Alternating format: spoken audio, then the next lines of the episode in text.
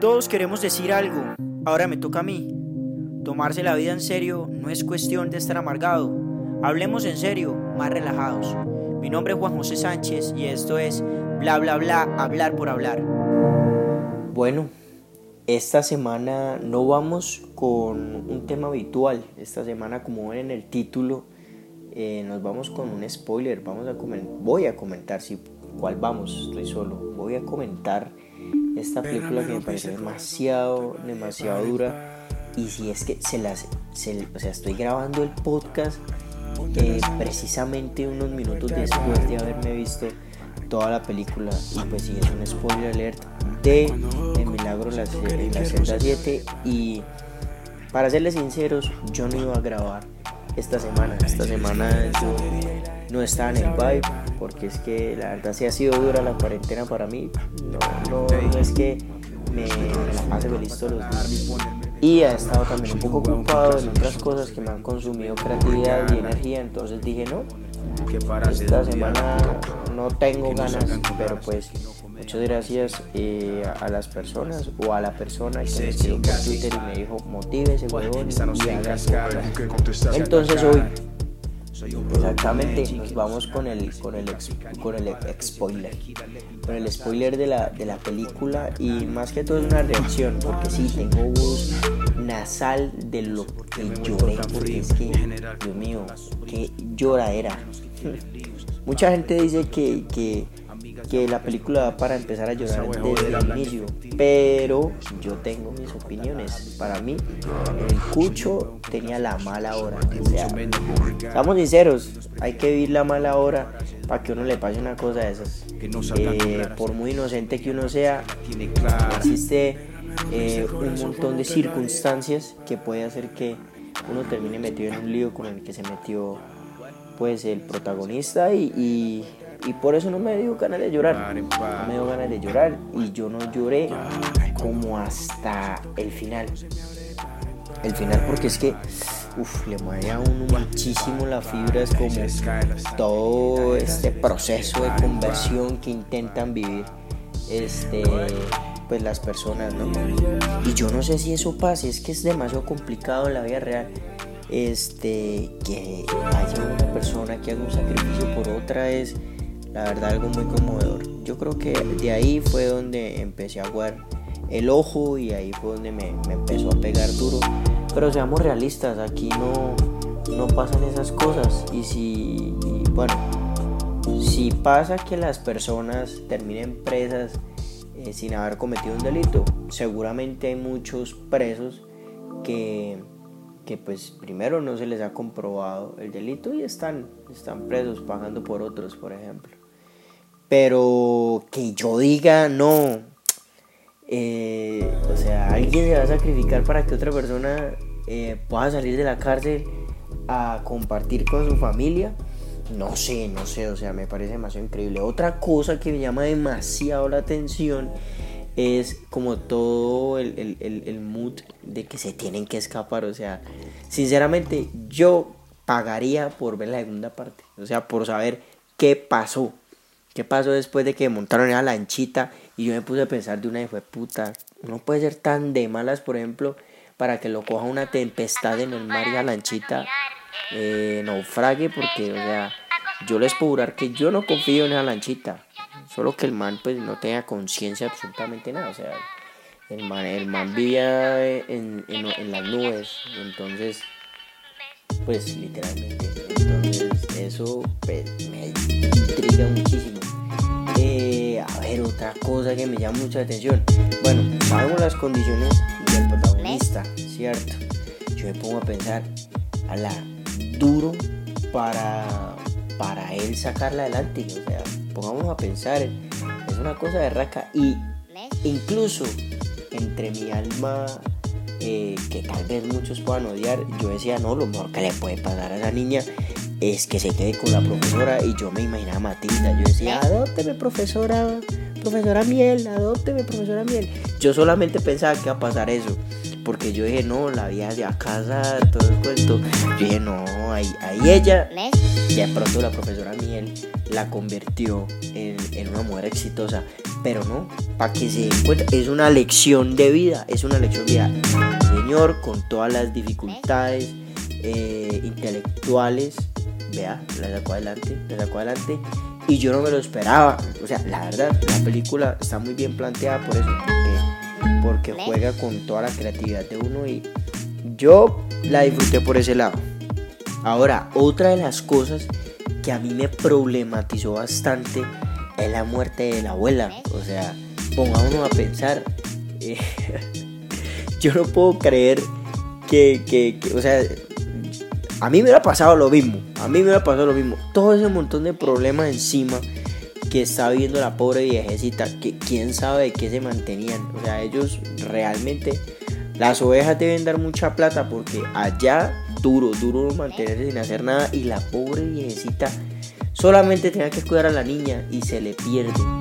No, aparte, si usted analiza a la viejecita, usted se da cuenta que la viejecita tiene como un montón de quebrantos de salud. Pónganse a pensar, esa señora no le quedaba mucho de vida, qué pecado, no le quedaba mucho de vida. Entonces, eso era otro mood que a mí me, tenía bastante. O sea, yo no lloré porque yo estaba pensando era en eso. Yo pensaba en los problemas que le iban a llegar a niños. O sea, la viejita no iba a durar tres años más de vida y en efecto se murió cuando la niña se perdió. O sea, un susto, otro susto la mataba. Si no era ese, era otro susto. La pobre viejita, vea, se fue. Y no, y la visita le salió muy cara a la niña. Pero muy cara a la niña porque fue a ver al papá. Cuando volvió no había nadie. No había nadie a casa, nadie, nadie le iba a recibir. Y complicado, complicado eso. Otra cosa, porque hay muchas cosas que problematizan, yo, yo me problematizo muy fácilmente, es el papel de la maestra Miel. O sea, podemos ver que es una muchacha muy joven, es profesora en un pueblo, sí, en un pueblo relativamente pobre, pues vamos a ver, y es Turquía, seguramente es un pueblo muy pobre. Y eh, a pesar de que pues es una situación muy crítica, yo no sé eh, si esa situación hubiera pasado. O sea, la maestra Miel sí adoptaría a Matilda en ese caso. O sea, tengamos en cuenta que la maestra Miel tenía una herencia y tenía plata. La maestra Miel tenía plata. Se dan cuenta, era una mansión y ellas corrían el tapete para dar vueltas ahí. O sea, ellas en la cuarentena que vivieron, ellas hacían ejercicio en la sala. Pónganse a pensar eso, la maestra Miel. La maestra Miel tenía plata, pero esta profesora no. Es una profesora de vereda. O sea, quiero compartirles algo, eh, haciendo un paréntesis, aquí en Colombia hay un programa, un programa, un programa, ya este, un programa donde uno puede hacer un voluntariado para ser profesor dos años eh, en una zona rural. Investiguenlo, eh, no les voy a dar más ni, ni, siquiera el nombre del cuento, ¿no? Investiguen ustedes. Y en, entonces yo me, me puedo pensar, ella pudiera estar haciendo el voluntariado, o sea, estaba haciendo el voluntariado y aparte de eso le chutan a la niña. Esa, esa profesora no tenía más de 25 años. Entonces, no, repesado, repesado eso. Y pues, bueno, ella aclara de que si tiene un poquito de plata, pues que el papá, que la, la, que no le dio el cariño y tal, pero pues que la mantuvo y que el sacrificio. Y entonces, por ese lado yo digo, bueno, listo. Ella se mentalizó, voy a tener una hija porque se man lo van a matar yo la voy a sacar adelante y realmente yo me metí en ese mood y yo soy yo no soy crítico porque es que hay personas que son críticas de cine y miran los planos, miran todos, pero yo conceptualmente intento analizarlas, pero me envolvió, me envolvió tanto, me envolvió tanto que yo pensé de verdad que la profesora, la profesora iba a coronar. Aparte, la profesora pierde, o sea, le entrega el relicario a la niña, en la siguiente toma se van en la lancha y la profesora, hmm, nada, la profesora no apareció.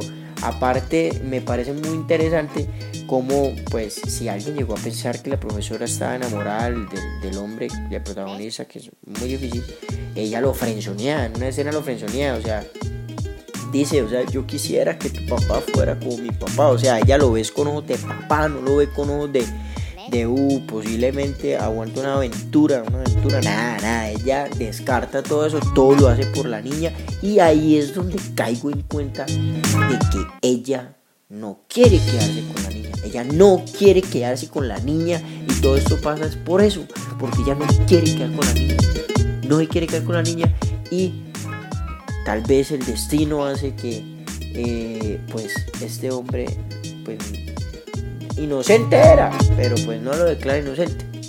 Llegue el otro hombre y se, y se sacrifique por él. Y eso es muy duro, o sea, interesante también ver cómo intentan perdonarse entre ellos. Y en ese sentido, hablando seriamente, si nos ponemos a pensar en ese orden de ideas, la cárcel puede ser un proceso de reflexión.